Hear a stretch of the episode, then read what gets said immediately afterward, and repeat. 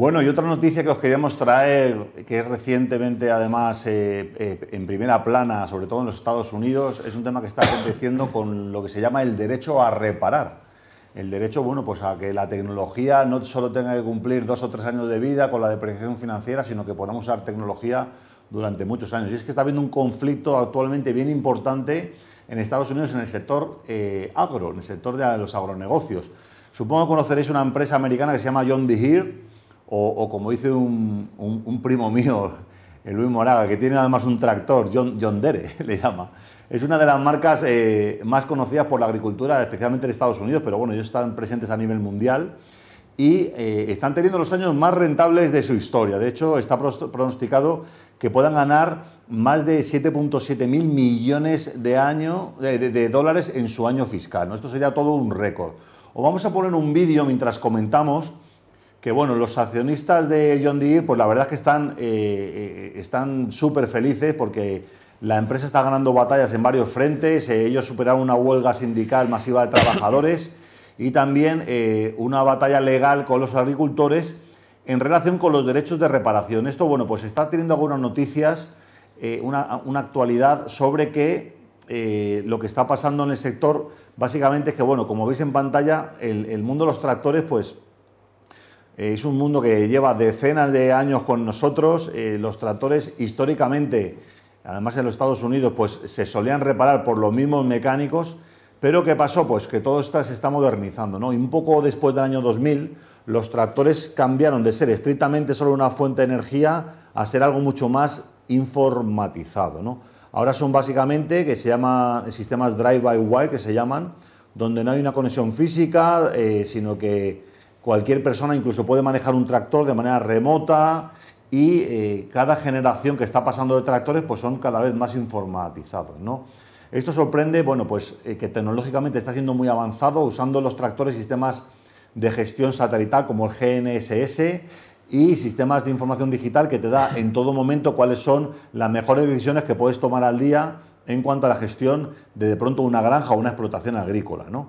Eh, aquí ves, bueno, pues diferente información en cuanto a, los diferentes eh, eh, pantallas, sistemas de inteligencia artificial, sistemas de 3D para aprender a, manejar esta, esta maquinaria. O sea que vemos que es un tema que sin duda la tecnología ayuda a que sea más eficiente y se, además hay estudios que ha hecho la propia empresa que la productividad de las granjas aumenta 1.4 al año durante los últimos 70 años. ¿no?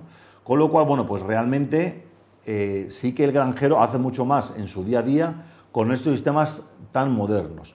Pero desafortunadamente todas las innovaciones tecnológicas no siempre funcionan y es ahí donde un poco está la trampa. ¿no?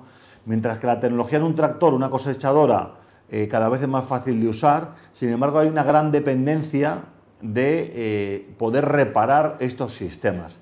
¿Cuál es la, la, tentación que están teniendo grandes fabricantes? Lo hemos visto en Apple, lo hemos visto en Google, lo hemos visto en muchísimos equipamientos como por ejemplo telefonía móvil, ordenadores portátiles, pero lo estamos viendo en maquinaria de otros tipos como la maquinaria industrial que veis en pantalla, ¿no? donde se está modernizando, pero también la empresa tiene la tentación debido a que hay un gran reducto económico, hay un gran rendimiento económico en cuanto a lo que son las piezas y los servicios eh, de reparación y mantenimiento, donde se habla que son entre 3 a 6 veces más rentables que las ventas de los equipos originales.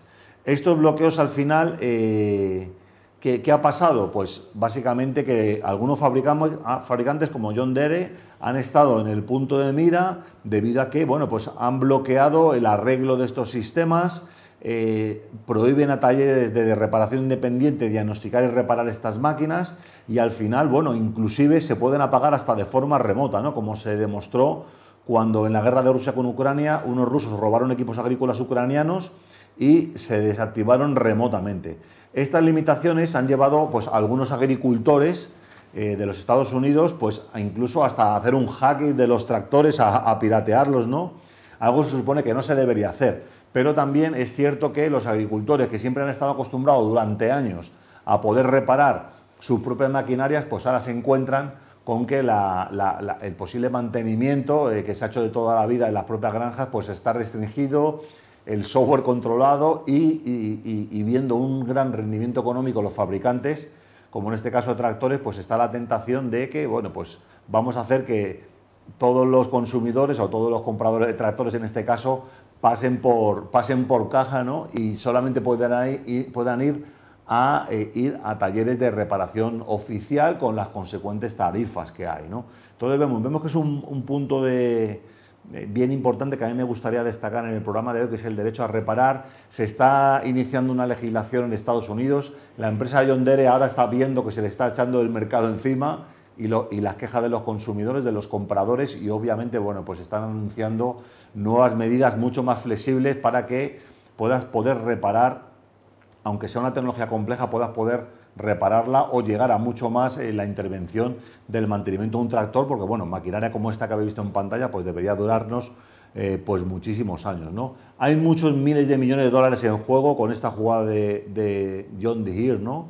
Y bueno, pues mientras que las ventas anuales de repuestos, fijaros, aumentaron un 23% el año pasado, las ventas totales de equipos originales agrícolas cayeron un 20%. Y está claro que lo mismo va a pasar también a nivel mundial con el coche eléctrico. ¿no? Comentábamos aquí en, programas anteriores que el coche eléctrico eh, trae muchísima simplicidad en la maquinaria del coche. Ya no hay piezas movibles. Básicamente, tú hables un Tesla, es una batería y unos rotores.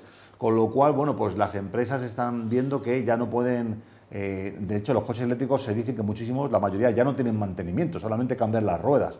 Con lo cual el modelo económico de los fabricantes cambia radicalmente y por supuesto que los que compramos coches no nos vamos a dejar embaucar eh, con, cifras de mantenimiento altísimas o inventadas o forzadas, como ha sido en el pasado caso con John Deere en Estados Unidos, eh, para que siga en funcionamiento este tipo de productos. ¿no? Con lo cual, bueno, pues se abre, se abre un pastel bien importante y vamos a ver cómo se manejan, y sobre todo desde la Unión Europea con la regulación, el tema de los peligros de permitir que compañías como Apple, John Deere, Microsoft o Sony monopolicen estos sistemas de reparación. ¿no?